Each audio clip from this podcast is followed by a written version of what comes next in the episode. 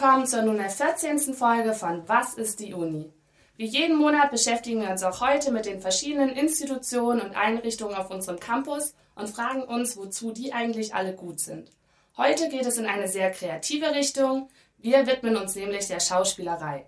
Zu Gast bei mir im Studio ist Matthias Spaniel. Er ist künstlerischer Leiter der Bühne, dem traditionsreichen Theater der TU Dresden. Hallo Matthias. Hallo. Matthias, das, was ich gerne als erstes wissen möchte, wie wird man ein künstlerischer Leiter? Ja, man sollte schon etwas mit Theater zu tun haben, vielleicht nicht nur zu tun haben, sondern also an der Bühne muss man, glaube ich, Theater leben. Das heißt, darauf werden wir sicher noch zu sprechen kommen im Detail. Wir sind halt ein eingetragener Verein. Das heißt, grundsätzlich ist das alles studentisch getragen und organisiert. Wir haben das Glück, sehr viel Unterstützung von der Universität zu bekommen, sei es Räume, sei es Gelder, sei es meine halbe Honorarstelle, die finanziert wird. Und dennoch ist der Arbeitsaufwand wahnsinnig hoch, weil wir machen ganz normalen Spielzeit. Äh, wir spielen zehn Monate durch mit ungefähr 100 Vorstellungen in der letzten Spielzeit kamen bis zu 4000 Zuschauer zu uns. Also wir haben ungefähr 18 Neuproduktionen, also 18 Premieren, große und kleine Formate. Das heißt, es ist wahnsinnig viel Arbeit, nicht nur auf der Bühne, die Schauspieler, Schauspielerei, sondern eben auch hinter der Bühne, die Technik, die Organisation, die Pressearbeit etc. Und das ist sehr, sehr viel Arbeit und das kann man nur machen, wenn man irgendwie nicht auf die Uhr schaut und sagt, ah, ich habe jetzt meinen Dienst beendet sondern da, da muss man irgendwie Theater lieben und mögen und manchmal auch leiden. Genau. Und deswegen ist so Leidenschaft, glaube ich, so das eines der wichtigsten äh, Kriterien, um an der Bühne zu landen, sei es als künstlerischer Leiter oder einfach als Mitglied. Und wie bist du zum Theaterleben gekommen? Also was hast du denn zum Beispiel studiert? Ich habe das Glück gehabt, äh, also ich habe so eine klassische Schultheaterkarriere hinter mir im Sinne von, dass ich das Glück hatte, eine, eine tolle Deutschlehrerin zu haben, die eben dann der sechsten Klasse waren wir, glaube ich, gesagt hat, sie will eine Theatergruppe gründen. Und da habe ich dann von Anfang an mitgespielt. Und das heißt, wir waren sieben Jahre lang, haben wir zusammen die, die unterschiedlichsten Sachen gemacht und auch sehr experimentierfreudig. Und das war jetzt so im Rückblick, man muss sagen, so eine ähm, Erfahrung, dass wenn man so sieben Jahre in einer mehr oder weniger festen Gruppenkonstellation zusammen Theater macht, das ist ein unheimliches, äh, ja, da wächst man zu so einem Ensemble zusammen und man also macht viele Erfahrungen, man macht auch viele Fehler, man scheitert, man hat Erfolg und das ist, war sehr prägend. Und da war irgendwie klar für mich, naja, ich will das eigentlich gerne zu meinem Beruf machen. Aber natürlich mein Vater gesagt hat, mach was Vernünftiges, ne, das Hobby zum Beruf, überleg dir das fünfmal.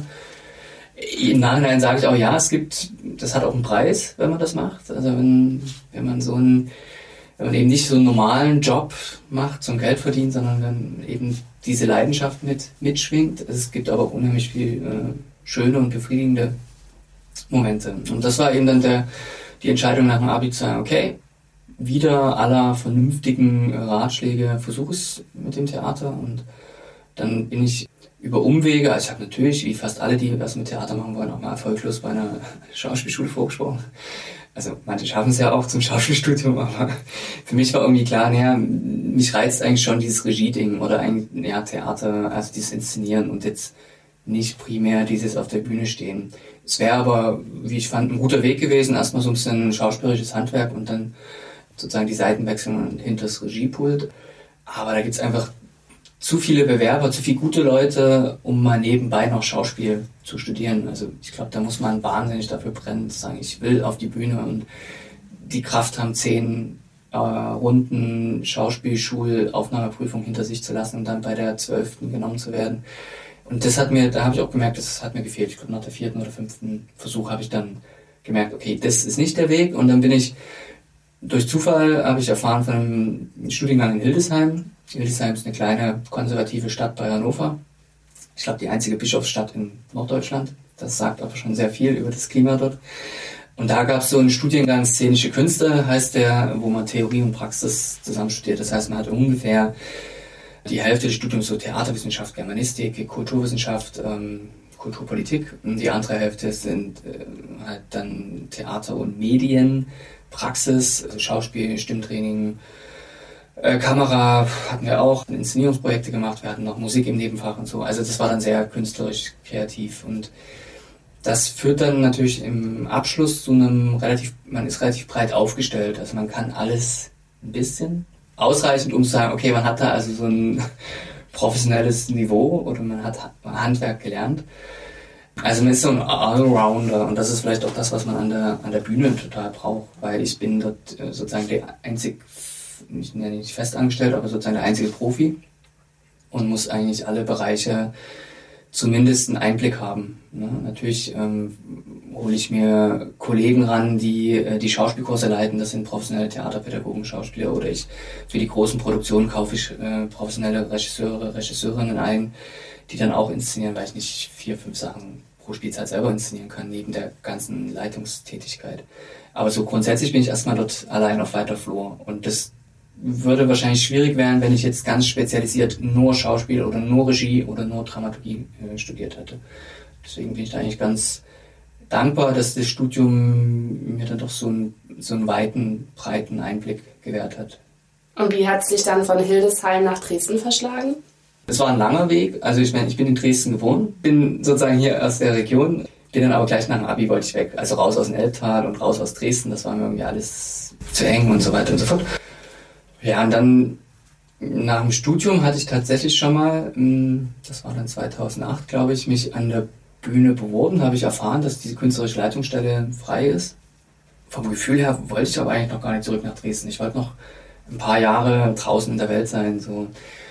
Und wie das Schicksal dann so ist, hat das äh, dann auch nicht geklappt. Ich war die Nummer zwei, also bei den Bewerbern ähm, an der Endauswahl. Und die Kollegin, die es dann geworden ist, hat dann sozusagen das ist Carola Unser, die bis 2011 die Bühne dann geleitet hat, sehr erfolgreich.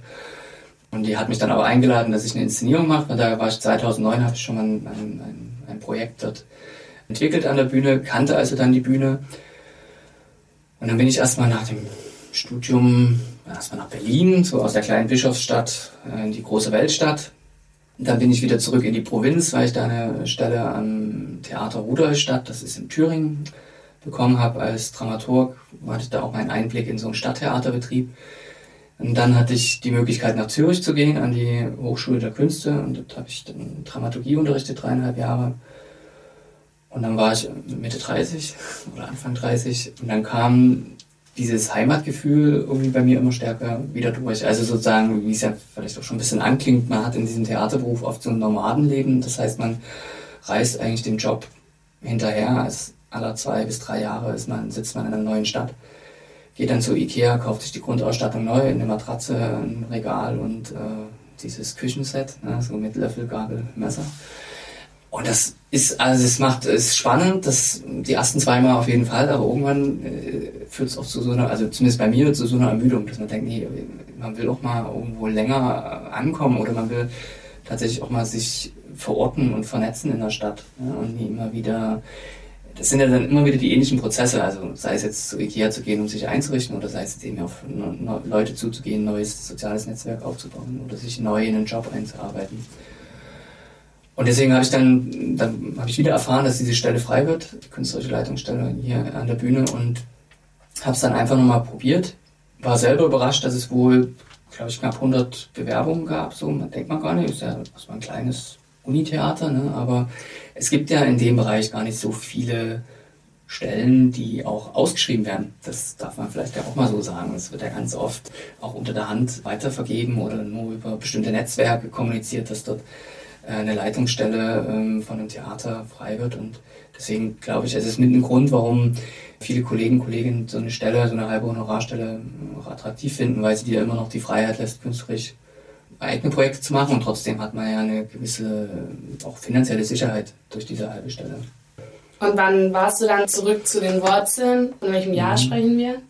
Da sprechen wir jetzt von 2013 war die Auswahl, genau, und dann habe ich mit meinem Vorgänger, dem Andreas Mihan, so eine Übergangsspielzeit gemacht. Das heißt, er hat bis Dezember den Spielplan verantwortet und geleitet und ich bin dann im Januar 2014 offiziell eingestiegen, weil ich auch nicht so schnell aus dem Vertrag in Zürich rausgekommen bin. Also ich hätte in Zürich noch zwei Jahre eigentlich bleiben können und habe dann eben um Auflösung gebeten, um zurück nach Dresden gehen zu können.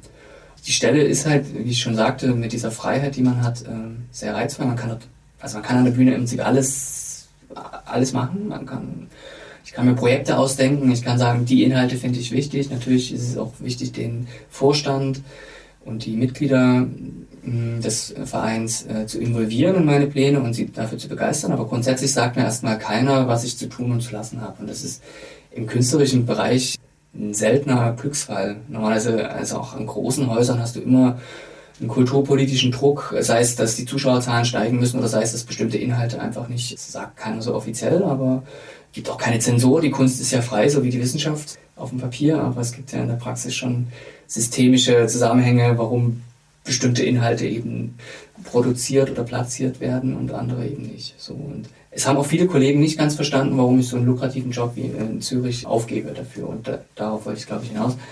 Dass natürlich so dieser biografische Aspekt schon eine Rolle gespielt hat. Also die Möglichkeit, nach Dresden zurückzugehen und gleich in einem künstlerischen Betrieb oder Bereich äh, Fuß zu fassen, weil sonst äh, kommt man dann irgendwann mit Mitte 30 und zurück und versucht sich hier erstmal in die Stadt und in die Szene wieder reinzuarbeiten. Und das ist als Privatperson oder als freischaffender Künstler viel, viel schwerer, als wenn man natürlich an so eine Institution wie jetzt eben das Universitätstheater angebunden ist.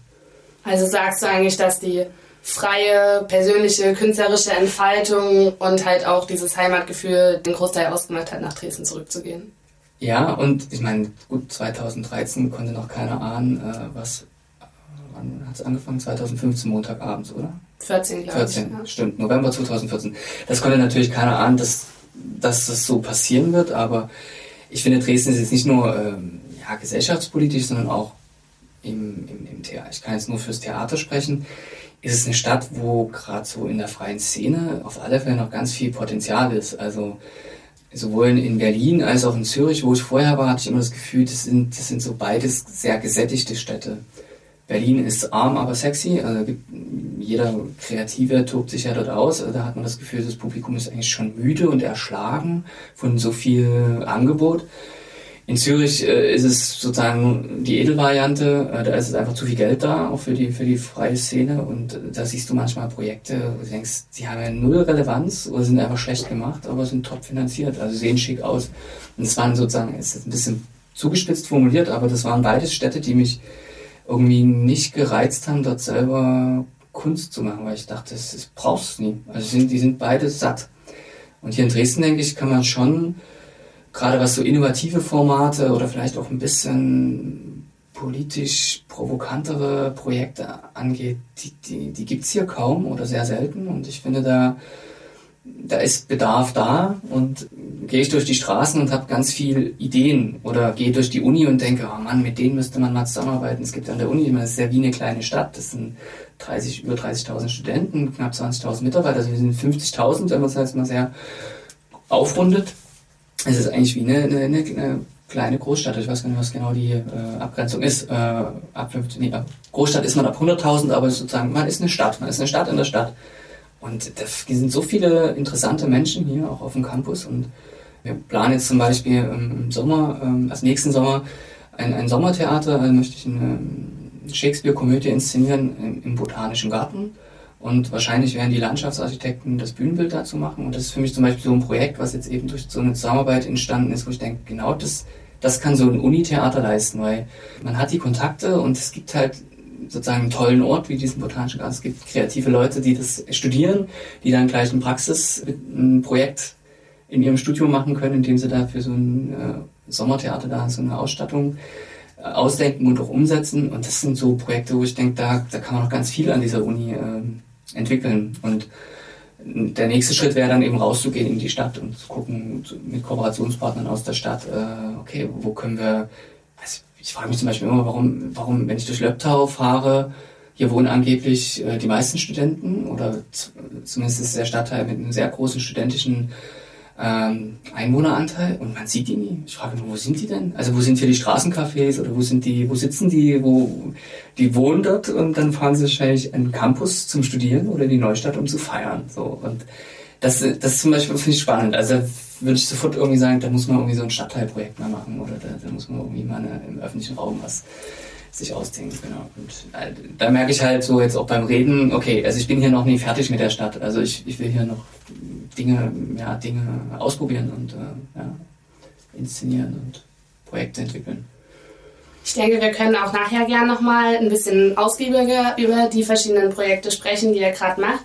Vielleicht kannst du erstmal was zur Bühne an sich erzählen. Also seit wann gibt es die Bühne denn zum Beispiel? Ja, wir sind alt. Also wir werden 60 im Oktober. Das ist unser offizielles Jubiläum, wo wir auch ein Festwochenende machen und da gibt es auch einen Festakt und da kommen ganz viele wichtige Leute hoffentlich äh, aus der Hochschulleitung, aber auch aus der ähm, Kulturpolitik. Also die Ministerin ist angefragt, die Kultur Kulturministerin und Kulturbürgermeisterin und der Rektor und so weiter. Weil, das muss man schon sagen, es ist schwierig, das zu recherchieren, aber wir sind eines der ältesten Studententheater Deutschlands. Es gibt ähm, in Köln die Studiobühne, die ist nachweislich schon in den 20er Jahren des letzten Jahrhunderts, haben die angefangen, ähm, haben sich auch ein bisschen verändert von der Format und Form. Aber die sind wahrscheinlich die ältesten. Es gibt keine statistischen Erhebungen, deswegen müssen wir immer im Konjunktiv sprechen. Aber wir sind mit unseren 60 Jahren auf alle Fälle äh, mit vorn dabei. Und die Geschichte ist sehr wechselhaft. Das hat natürlich auch was mit dem politischen oder ideologischen Rahmen zu tun. Also zu DDR-Zeiten gab es ja die Jugendorganisation, die FDJ, die war auch natürlich für die, das geistige Leben der Studierenden äh, verantwortlich. Und da wollte man halt, dass der Student, die Studentin nicht nur im Studentenclub sitzt, wo es ja in Dresden auch eine sehr ausgeprägte Kultur gibt, sondern dass sie sich auch äh, am kulturellen, geistigen Leben der Universität beteiligen. Und ich glaube, jeder musste in einer Arbeitsgruppe oder so äh, muss nachweisen, dass er da aktiv ist. Und eine Möglichkeit war da eben Theater zu spielen. Das heißt, also es hat als FDJ Studententheater angefangen. In 1956 sind so die ersten wirklich äh, urkundlichen äh, Erwähnungen, wo wir jetzt auch nachweisen können, okay, oder da wissen wir, also spätestens 1956 gab es das dann unter diesem Namen. Man hatte keine eigene Spielstätte, man hatte jetzt auch keinen so umfangreichen Spielplan wie jetzt, sondern man hat meistens als Weihnachtsfeier irgendeinen Beitrag erarbeitet, Deklamieren von Goethe-Gedichten oder vielleicht auch mal ein kleines Stück und dann vielleicht nochmal so zum Sommerfest. So. Und das hat sich dann über die Jahre bisschen gewandelt. Das hing auch immer vom jeweiligen künstlerischen Leiter ab. Es waren meistens Männer. Es gab bis jetzt nur zwei Frauen in den 60 Jahren, die die künstlerische Leitung hatten. Könnte man jetzt auch hinterfragen, warum oder woran das liegt. Und dann gab es, äh, dann ist die Gruppe sozusagen angewachsen, so 30, 40 Leute waren es dann, also ein relativ großes Ensemble. Und man hat auch angefangen, mehr Projekte im, im Studienjahr zu realisieren. Es gab dann in den 80ern auch mal eine Entlassung von einem künstlerischen Leiter, den Ulrich Schwarz, den kennt der eine oder andere vielleicht vom Namen, der leitet jetzt noch das Spielbrett, die ist also eine große Amateurtheatergruppe hier in Dresden. Aus politischen Gründen, weil er einfach ein, ein Stück inszeniert hat, was zu regimekritisch wohl war, oder zumindest, dass die FDJ-Leitung und dahinter natürlich dann auch das Ministerium für Staatssicherheit gesagt hat, das geht so nicht, den können wir sozusagen nicht verantworten. Der ist dann entlassen worden, er hat dann auch einen Großteil der Spieler ist mitgegangen. Das ist dann eben die besagte Gruppe Spielbrett. Die gründet sich sozusagen aus diesem Vorfall heraus, sodass dann die Bühne Wien nochmal einen Neuanfang hatte mit nur fünf oder zehn Mitgliedern und dann äh, sozusagen wieder angewachsen ist. Äh, und zur Wendezeit hat man dann also 89 konkret hat man dann diese eigene Spielstätte bekommen. Man hat schon vorher immer mal im Klemperer Saal gespielt, das ist ja ein normaler Vorlesungssaal. Also vor seiner Sanierung jetzt, äh, vor fünf Jahren, hatte der so eine Podestbühne mit Vorhang, wie man es vielleicht so aus der Schulaula kennt, aus solchen alten äh, Gebäuden. Und man konnte da halt entweder auf der Bühne, Hinterbühne spielen oder eben man nimmt die Vorderbühne und spielt, bespielt den ganzen Hörsaal. Und da äh, hat man eben 1989 sozusagen ein bisschen die Hinterbühne ausstatten können mit Theatertechnik und äh, so dass das wie eine eigene Spielstätte wurde.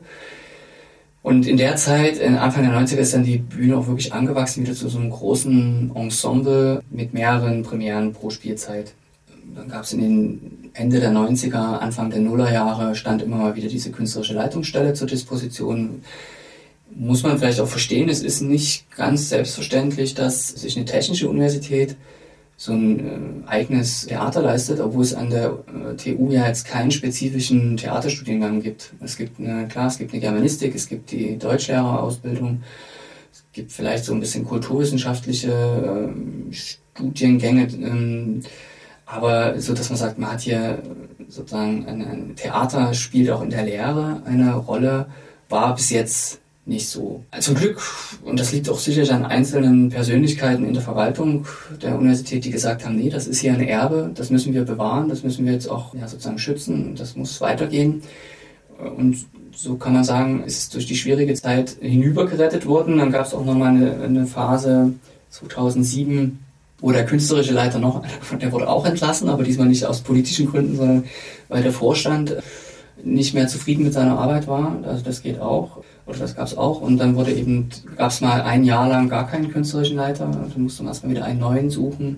Auch das hat der Verein geschafft zu stemmen, ähm, ohne Kopf sozusagen äh, nicht kopflos unterzugehen, sondern irgendwie die Bühne da am, am Leben zu erhalten. Und ja, jetzt Konkret stehen wir, äh, habe ich jetzt nächste Woche äh, die nächsten Verhandlungen mit der Hochschulleitung, wo es eben auch ein bisschen darum geht, okay, wie, äh, wie will man jetzt die nächsten Jahre gestalten und mit, welchen, mit welcher Unterstützung von der Universität dürfen wir rechnen. Also werdet ihr komplett sonst von der TU finanziert? Nee, es ist ein bisschen komplexer. Also nicht komplett. Also sagen wir so, ohne die Universität würde das Theater nicht existieren können, weil allein schon die Kosten für den Raum, sowohl die Miete als auch die Betriebskosten, als auch meine halbe Honorarstelle, das würde der Verein aus eigenen Kräften nie erwirtschaften können. Andererseits muss man sagen, die Uni stellt diese Räume zur Verfügung, wenn es nicht die, die Mitglieder gäbe, die Studierenden, die in ihrer Freizeit so viel Arbeitszeit investieren. Also die Uni würde nicht das Geld aufbringen, diese Arbeitszeit zu bezahlen. Also es ist eigentlich wie ein Geben und Nehmen. Bei was nützen die Räume, was nützt uns eine ausgestattete Bühne, wenn es niemanden gibt, der äh, spielt und die Technik bedient und dann noch das Ganze bewirbt und sich überhaupt ausdenkt, was da gespielt wird. Und deswegen ist die Universität auf alle Fälle ein sehr wichtiger oder sozusagen eigentlich ja, wie ein bisschen wie die Mutter oder die unsere, unsere Heimat so und äh, ohne die gäbe es uns nicht. Aber von der Finanzierung ist es schon so, dass wir natürlich durch äh, Zuschauereinnahmen ein Stück, grob gesagt, vielleicht ein Drittel selber erwirtschaften können von unserem Gesamtumsatz. Ein Drittel gibt uns die Universität noch als Festfinanzierung dazu und ein Drittel werben wir ein, wie es so schön im akademischen Kontext heißt, mit Drittmitteln, also sprich Kulturförderung. Ähm, sei es jetzt bei der Stadt, sei es jetzt äh, bei der Sparkassenstiftung oder äh, ja, wo es eben überall Kulturförderung gibt. Und arbeitet außer dir dann noch jemand anders hauptberuflich an der Bühne oder ist das alles ehrenamtlich? Also aus meiner Perspektive würde ich sagen, leider nein. Also leider bin ich der, der einzig Hauptberufliche. Wir haben momentan zwei äh, studentische Hilfskraftstellen. Momentan deswegen, weil die eine wir jetzt gerade vorfinanzieren, das ist unsere Presse- und Öffentlichkeitsarbeit, wo, wir, wo ich aber hoffe, jetzt in den Verhandlungen mit der Hochschulleitung, dass die verstetigt wird. Also dass wir so wie unsere andere SHK-Stelle, die es jetzt seit drei Jahren gibt, die ist für die technische Leitung, dass man da einfach eine gewisse Kontinuität hat in der Arbeit. Gerade die beiden Bereiche sind extrem wichtig. Technik einfach hat auch was mit Sicherheit zu tun, ne? dass eben der Scheinwerfer nicht während der Vorstellung auf einmal runterfällt oder einen bestimmten Kurzschluss produziert und äh, Öffentlichkeitsarbeit braucht halt gerade im Kontakt zu, äh, zur Presse, also zu, ähm, zu Journalisten eine gewisse Kontinuität. Wenn da alle jedes Jahr einfach jemand Neues sagt, ah, ich bin jetzt hier der Pressechef, dann äh, ist das für die Zusammenarbeit ziemlich schwierig. Und das ist aber so ein bisschen das Grundproblem, was wir vielleicht wie viele studentische Initiativen haben, dass der, der Durchlauf relativ hoch ist. Also die Mitglieder, die Verantwortung übernehmen, indem sie jetzt in den Vorstand gehen, bleiben meistens ein Jahr, nur ein Jahr. Und nun weiß man ja selber, ehe man sich in so komplexe Arbeitszusammenhänge eingearbeitet hat, das braucht mindestens ein halbes bis dreiviertel Jahr. Dann ist man eigentlich an dem Punkt zu sagen, so jetzt weiß ich, wie der Laden läuft und jetzt gehe ich wieder.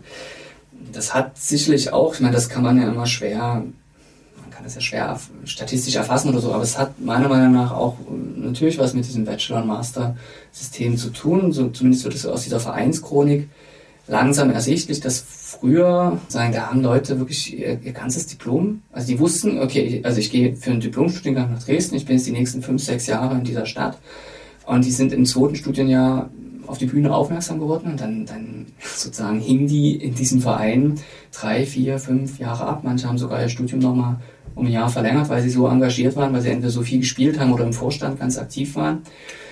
Und das nimmt definitiv ab. Also, weil logisch die Leute, selbst wenn sie uns jetzt noch im zweiten Studienjahr entdecken, was auch ein Problem ist, dass nicht alle, oder gibt immer noch genug Studenten, die die Bühne nicht kennen, Dann kommen die im zweiten Jahr zu uns, sind dann aber entweder damit beschäftigt, ihr Auslandssemester zu planen oder aber schon im, ihr drittes Jahr und dann wann kommen die Prüfungen und was ist jetzt eigentlich mein Bachelor-Thema und wann muss ich die Bachelorarbeit fertig haben, damit ich dann mich rechtzeitig in den Master in Stadt XY bewerben kann, weil da will ich ja eigentlich hin.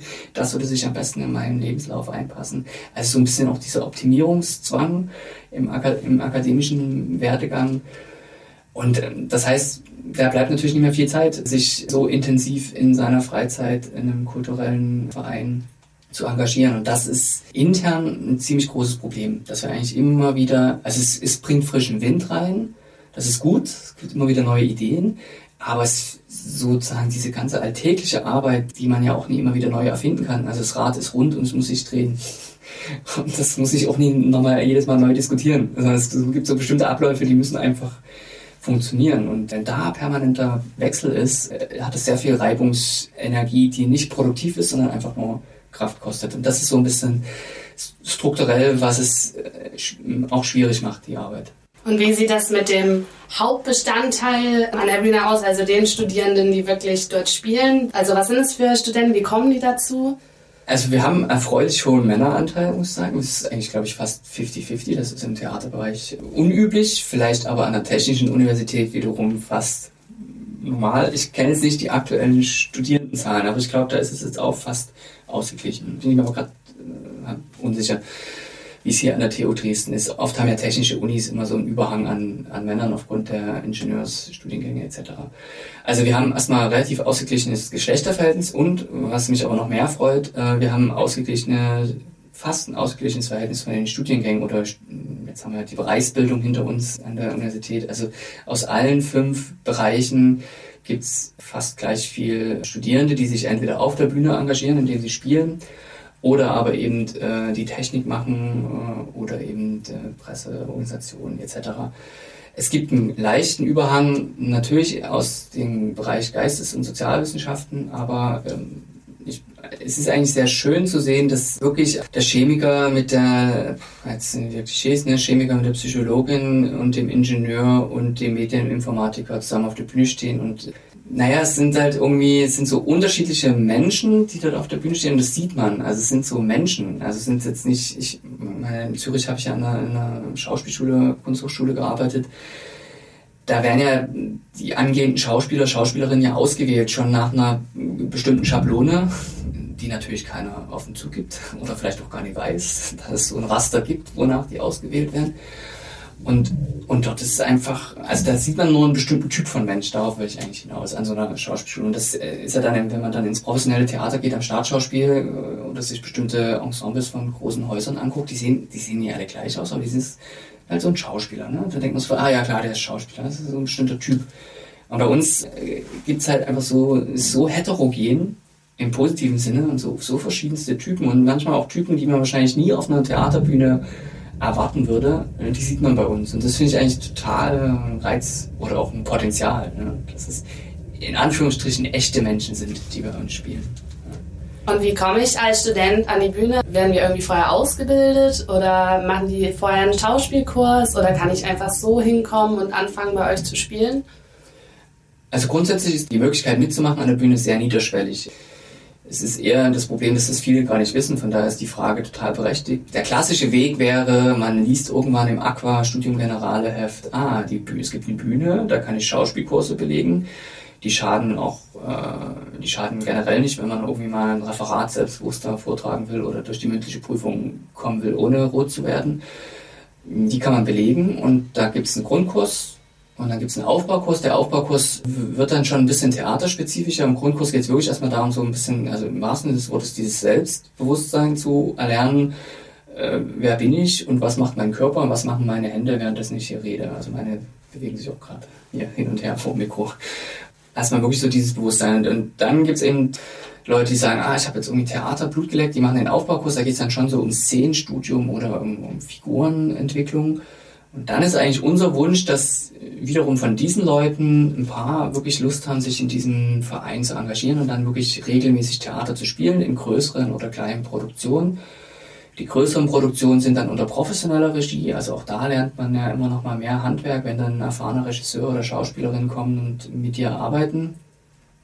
Man kann aber auch eigene Projekte umsetzen. Man kann einfach mal sagen, ich, ich mache jetzt selber eine szenische Lesung oder ich, ich will im Treppenhaus irgendwie, keine Ahnung, Goethe rezitieren äh, und dabei immer hoch und runter gehen. Also da sind im Prinzip keine Grenzen gesetzt, sich da ja auch kreativ auszutoben. Oder ich denke auch immer, es gibt ja bestimmte Lehrveranstaltungen, nicht nur in den Geisteswissenschaften, man könnte ja auch mal so eine Physikvorlesung theatral, äh, performativ aufwerten und die Teilchenbeschleunigung mal nachspielen oder was weiß ich. Also das ist ja, grundsätzlich bin ich da sehr, sehr offen oder denke ich, dass die Bühne so ein Freiraum auch ist, wo man auch mal wirklich Dinge ausprobieren kann. Und dann, äh, wenn man diesen Schritt geht, wird man also Mitglied im Verein. Das ähm, bedeutet zum einen, dass man als Vereinsmitglied versichert ist, wenn jetzt dann doch mal der Scheinwerfer runterfällt, was zum Glück noch nie passiert ist, aber man hat also so einen Versicherungsschutz. Und man hat eben Zugang zu den Ressourcen, man kann die Räume nutzen, man bekommt auch Workshops, also wir versuchen schon pro Spielzeit zwei bis drei Workshops anzubieten, sei es jetzt mal Lichttechnik, kommt ein Lichtdesigner aus Berlin, zeigt mal, was alles möglich ist, oder es kommt eine Sprecherzieherin, die wirklich intensiv Sprach- und Sprechtraining macht. Wir hatten schon eine Tanzpädagogin da, jetzt szenisches Schreiben soll es mal geben von einer jungen Dramatikerin, die einfach da auch Handwerk äh, vermittelt. Und man kann entweder 25 Euro pro Quartal zahlen, aber das hilft der Bühne eigentlich nicht viel, das Geld, sondern was wir brauchen, ist sozusagen die Manpower. Und deswegen muss man so sogenannte fünf Dienste pro Quartal machen. Ein Dienst ist drei Stunden hinter der Theke stehen am Abend äh, bei der Vorstellung und dann eben Eintrittskarten verkaufen und Getränke äh, und das ist eigentlich so der, der üblichste Dienst. Also man muss sozusagen Zeit investieren. Oder wenn wir immer Subotnik heißt es bei uns, so, machen wir dreimal pro Spielzeit so einen Großarbeitseinsatz, wo man mal aufräumt oder mal entmistet die Bühne oder mal irgendwie ein großer Umbau ansteht vom Bühnenbild, wo dann alle mit anpacken müssen. Und das meine ich halt, die Bühne funktioniert nur, wenn irgendwie alle zusammen, wie sagt man bei uns immer so, wuppen. Also wir wuppen das gemeinsam so. Und das ist halt, Theater ist da schon eine sehr soziale Kunstform oder auch sehr kollektiv. Also es ist keine One-Man-Show, man kann Theater nicht alleine machen. So, das ist vielleicht dann eher was für Literaten oder bildende Künstler, die dann sich in ihr Atelier einschließen. Und das finde ich halt, das ist sicherlich auch ein Grund, warum viele an die Bühne kommen, weil sie natürlich so ein, dieses Gemeinschaftsgefühl zu erleben, dass man zusammen etwas erschaffen kann und dass es eben auch nur zusammen geht. Das ist natürlich am offensichtlichsten auf der Bühne, wenn eben einer nicht kann von den Darstellern, dann kann man das Stück nicht spielen. Aber es ist genauso auch im Backstage-Bereich sozusagen. Also wenn der Techniker nicht da ist, äh, findet die Vorstellung genauso nicht statt, wie wenn, sie, wenn die Presse es verpennt, diesen Termin rechtzeitig zu kommunizieren, dann wissen kaum Leute, dass die Vorstellung stattfindet und ohne Zuschauer gibt es auch kein Theater. Und das finde ich eigentlich etwas, was, ja, also auch ein Grund, warum ich Theater gemacht habe und, und was man, denke ich, an der Bühne auch immer wieder spürt, dass es eigentlich nur zusammen geht. Und von daher sind wir immer auf der Suche nach neuen aktiven Mitgliedern, die eben Lust haben auf dieses Gemeinschaftserlebnis. Also sollte ich als Bühni nicht nur Leidenschaft fürs Theater mitbringen, sondern auch ein bisschen Zeit und die Lust darauf, viel mit anderen Menschen zu machen. Ja, da kommt man kommt, glaube ich, nicht um den sozialen Kontakt drumherum. Nee, genau. Also es ist wirklich so dieses gemeinsam hart arbeiten, aber dann auch äh, gerne gemeinsam hart feiern, wie die Jugend wohl heute sagt. Und was habt ihr denn zurzeit für Projekte gerade auf dem Spielplan? Also ich habe da was von Kindern der Zeit gelesen. Das machen ja, glaube ich, die Gewinner vom Schnell und Schmutzig von dem Theaterwettbewerb vom letzten mhm. Jahr. Vielleicht kannst du dazu was mhm. erzählen? Also Schnell und Schmutzig, genau, das ist ein Theaterspontanfestival. Das hat sozusagen noch mein Vorgänger ins Leben gerufen. 2013 war die erste Ausgabe des Festivals. Da ist die Grundidee, man für 48 Stunden kommt die Gruppe zu uns an die Bühne, die kriegen am Freitagabend ein Thema genannt, haben dann eben diese zwei Tage Zeit und müssen Sonntagabend was präsentieren. Und da waren, äh, glaube ich, vor 2013 waren so acht Gruppen da, jetzt letztes Jahr waren es nur sechs Gruppen.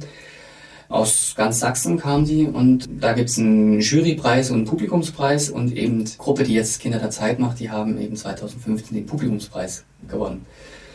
Und das waren immerhin 500 Euro. Und äh, was uns sehr freut, die haben sich eben entschieden, diese 500 Euro nicht äh, beim Hardfeiern auszugeben, sondern die wollten daraus ein Projekt machen. Oder mit diesem Geld ein, ein, ein Folgeprojekt entwickeln und sind dann eben zum Kukulida gegangen, die ja auch so eine Residenz immer ausschreiben seit neuestem und haben jetzt eine Idee für ein interaktives Theaterprojekt, wo also der Zuschauer mitspielen muss, aber nicht auf einer Bühne, sondern eher in so einer Rauminstallation und eigentlich schon fast so wie ein bisschen wie im Computerspiel. Ich muss als Zuschauer bestimmte Aufgaben erfüllen, nur dann wird die Geschichte weitererzählt. So ist, glaube ich, das Grundkonzept. Und das werden sie jetzt Ende Juli realisieren und wir haben das sozusagen, stellen ein bisschen so unsere Öffentlichkeitsarbeit zur Verfügung und unser Fundus und so weiter. Also wir ko kooperieren sozusagen oder co-produzieren das etwas, weil es eben die Gewinnergruppe ist von unserem Festival. Und einige aus dieser Gruppe sind auch schon Mitglied im Verein. Weil eigentlich habe ich jetzt Ferien oder wir haben Spielzeitferien, genau. Deswegen ist sonst kein anderes Projekt mehr angekündigt auf äh, unserer Website aktuell. Und wir starten dann eben Ende Oktober mit unserer Jubiläumsspielzeit, mit diesem Festwochenende, was ich schon genannt habe. Und dann gibt's ja ganz viele Projekte. Also die, Grundidee bei, oder meine Grundidee für diese Jubiläumsspielzeit war halt nicht nur diesen Blick zurückzuwerfen, zu sagen, oh, wir sind so toll, wir sind schon 60 Jahre und wir sind eines der ältesten und wichtigsten Städte. Also es wäre auch wieder ein bisschen so, wir sind Dresden, wir sind schön und Elbflorenz. Sondern also nicht nur nach hinten zu schauen, sondern auch äh, bewusst nach vorne, vielleicht auch einen Blick in die Zukunft zu werfen. Und das spiegelt sich halt zum einen darin wieder, dass, also neben meinem Vor neben meinen zwei Vorgängern, also Andreas Mihan und Carola Unser, die ich nochmal an die Bühne eingeladen habe, um hier Projekte zu machen, auch mit Nora Otte und Philipp Lux, zwei Kollegen vom Staatsschauspiel, das erste Mal an der Bühne was inszenieren werden. Also auch bewusst neue Leute an die Bühne zu locken, die eben hier mit den Studierenden arbeiten, vielleicht auch nochmal neue Regiehandschriften da zu sehen sind. Äh, dann planen wir äh, im Mai äh, sowohl eine Tagung, die sich mit der Frage auseinandersetzt, okay, was ist Theaterarbeit mit nicht professionellen Darstellern? Was ist das Potenzial? Was sind aber vielleicht auch die Grenzen? Welche besonderen Fähigkeiten brauche ich als Regisseur, Regisseurin, wenn ich mit Nicht-Profis arbeite? Aber was sind vielleicht auch bestimmte Themen, die man besser mit Nicht-Profis umsetzen kann, als jetzt vielleicht mit einem Berufsschauspieler oder Berufsschauspielerin? Also so ein bisschen so eine Reflexion eigentlich von dem, was ja gerade in Dresden auch durch die Bürgerbühne äh, sehr publik geworden ist, dass also nicht professionelle äh, Darsteller auf der Bühne stehen, aber ähm, ja, das war mal ein Stück einen Schritt, Schritt zurückzutreten und zu fragen, okay, was, was sind aber da die, was ist das Spezifische? So, das wäre Ziel der Tagung und eine Woche später, Ende Mai, dann in Zusammenarbeit mit den Landesbühnen in Radebeul planen wir ein Studententheaterfestival quer gespielt, was sozusagen deutschlandweit ausgeschrieben ist, wo wir wirklich versuchen, so viel wie möglich, also gut, so viel wie möglich, wir können maximal acht Gruppen einladen, aber einfach mal so einen Querschnitt zeigen wollen, was es an äh, studentischen Theater überall gibt, äh, sowohl von der, sagen wir mal, von der ästhetischen Handschrift, also welche Formen und Mittel wählen die, um ihre Geschichten zu erzählen, was erzählen sie überhaupt, was sind die Themen, aber weil wir auch so ein bisschen schon über Strukturen gesprochen haben, was, was sind so die Arbeitsstrukturen, Produktionsbedingungen, unter denen die arbeiten. Und das wird dann, wenn es so klappt, ist die Idee immer zwei Vorstellungen äh, äh, pro Abend. Die eine findet in Landesbühnen statt, die andere bei uns und dazwischen gibt es einen Shuttlebus und die Nachgespräche werden dann im Shuttlebus stattfinden. So, also einfach, damit man diese geografische Distanz zwischen der Bühne und den Landesbühnen eben gleich äh, sinnvoll überbrücken kann. Dann, das sind sozusagen ein bisschen die, die Highlights. Das Sommertheater habe ich ja schon erwähnt. Das ist für mich halt so ein Projekt, äh, wo ich denke, es wird ja immer viel an der TU von äh, synergetischer Gesamtuniversität oder Volluniversität gesprochen. Und das ist so ein Projekt, was das mal in der Praxis auch tatsächlich äh, umsetzt, dass eben drei verschiedene Institutionen der Universität sagen, okay, wir machen jetzt zusammen ein Projekt. Und das ist, finde ich, auch ähm, sozusagen im Hochschulkontext sehr, sehr wichtig. Ebenso haben wir aus dem Hochschulkontext in den letzten zwei Jahren immer ein internationales Projekt erarbeitet. Das war vor zwei Jahren China Tower. Das war ein Projekt mit und über chinesische Studierenden, die ja nun die größte, größte Anzahl an ausländischen Studierenden an der TU sind. Es gibt tausend, über tausend chinesische Kommilitonen, Kommilitoninnen und man sieht sie eigentlich nur in der Mensa, in der Slup und im Bus. So, und, und wo leben die und wie leben die und wie fühlen die sich hier in dieser Stadt? Das war damals so die Ausgangsfrage. Das war ein sehr spannendes auch sehr aufwendiges Projekt für uns. Und das ist eigentlich der, mein Wunsch, das im Spielplan zu verstetigen. Also, dass man eigentlich sagt, wir als Unitheater, ich meine, Internationalisierung ist auch so ein Schlagwort neben Synergie, was auch von der Hochschulleitung auch immer wieder propagiert und auch äh, eingefordert wird. Dass wir das auch als Unitheater umsetzen und sagen, wir öffnen zum Beispiel, wir, wir bieten einen internationalen Schauspielkurs an. Ich denke, der Bedarf ist da. Wir werden auch immer von Erasmus-Studierenden angesprochen. Gibt es nie die Möglichkeit, mich hier, ich bin zwar noch ein halbes Jahr da, aber könnte ich nie auch irgendwie mitmachen, aber da scheitert es teilweise schon an der Kommunikation, also dann muss man das alles in Englisch anbieten. Das ist auch noch hinzukriegen, aber dann braucht man also einfach nochmal, bräuchte ich jetzt noch so zusätzliche Gelder, um einen, einen Kursleiter anzustellen, der oder Kursleiterin, die das eben äh, auch die Kompetenz hat, da interkulturell mit den äh, Theater zu arbeiten. Und das, also ist jetzt wieder sehr kritisch gesprochen, aber ich meine, letztlich das wir als Bühne spiegeln ja ein Stück weit die Uni wieder und die Uni spiegelt ein Stück weit die die Stadtgesellschaft Dresden wieder und Dresden die und so weiter. Und wir sind ein total äh, weißer Haufen. Also es ist ein, wir haben zwei zwei Vereinsmitglieder, sagen, die nicht deutsch sind. Das eine ist vom Projekt China Tower, ein, ein chinesischer äh, studiert Ingenieurswissenschaft, der ist jetzt bei uns Techniker, ist total, also finde ich total gut, dass der aus diesem Projekt sozusagen geblieben ist und gesagt hat, der, der findet die Bühne so gut und der engagiert sich da. Und wir haben eine äh, ehemalige Erasmus-Studentin aus Tschechien, die jetzt sozusagen ihren Master hier an der TU zu Ende studiert. Und ich finde, das sind zwei, auf dem Papier sind wir knapp 100 Leute aber das ist eigentlich ja, das spiegelt Dresden wieder. Ne? Also Dresden ist die Großstadt Deutschlands mit dem geringsten äh, Ausländeranteil sozusagen. Und der Uni äh, ist es wahrscheinlich ähnlich. Es gibt andere Universitäten, wo der, ich glaube, wir haben 5000 internationale Studierenden, glaube ich. Und das ist auf alle Fälle was, wo ich denke, da, da können wir auch noch mehr leisten. Da müssen wir auch offener werden noch so. Und das ist, es reicht meiner Meinung nach nicht ähm, an den vereinseigenen Kühlschrank in der Küche den Aufkleber Dresden für alle zu kleben, sondern das zu leben. Also sich bewusst auch als Verein äh, zu öffnen und zu sagen, hey, wir, wir wollen auch, dass hier mehr Farbe im wörtlichen und im metaphorischen Sinne äh, bei uns im Verein ist. Und das ist gar nicht so einfach immer zu vermitteln, weil das ist vielleicht auch menschlich. Man denkt immer so, das ist meins, das ist meine, meine, meine Bühne, mein Verein, mein, mein Kühlschrank, mein Sofa. Und ich denke auch da, das ist zum Beispiel auch so, ich jetzt merke beim Reden, das ist so ein Feld, da, da, da ist noch ganz viel Potenzial nach oben oder ganz viel Luft nach oben. Da können wir noch viel, viel bewegen. Für die Zukunft vor allem der Wunsch nach mehr Internationalität neben den ganzen spannenden Projekten eigentlich für die Bühne. Ja, auch, äh, genau. Also weil ich denke, ähm, das, das, wird, das wird uns ja auch in den nächsten Jahren noch weiter beschäftigen, nicht nur äh, jetzt an der Bühne, sondern auch in der Stadt und, und wie gehen wir mit, mit der veränderten weltpolitischen äh, Lage um und wie, wie ver verändert sich auch unsere Gesellschaft. Und ich finde, da kann man als Theater, jetzt mal sehr pathetisch gesprochen, ist ja Theater auch so ein Stück weit ein soziales Experimentierfeld. Man kann dort schon bestimmte Konstellationen durchspielen in so einem fiktiven und auch geschützten Rahmen, ohne dass sie gleich sozusagen dann eine juristische oder soziale Konsequenz haben. Und da finde ich, kann Theater ja auch wirklich so ein Erprobungsort sein. Wie können wir miteinander interagieren und wie kann man auch über kulturelle und sprachliche Grenzen hinweg miteinander interagieren. So, von daher denke ich, das ist jetzt nicht nur, ich sage jetzt nicht, äh, ich will jetzt hier die Bühne zum International irgendwas äh, machen.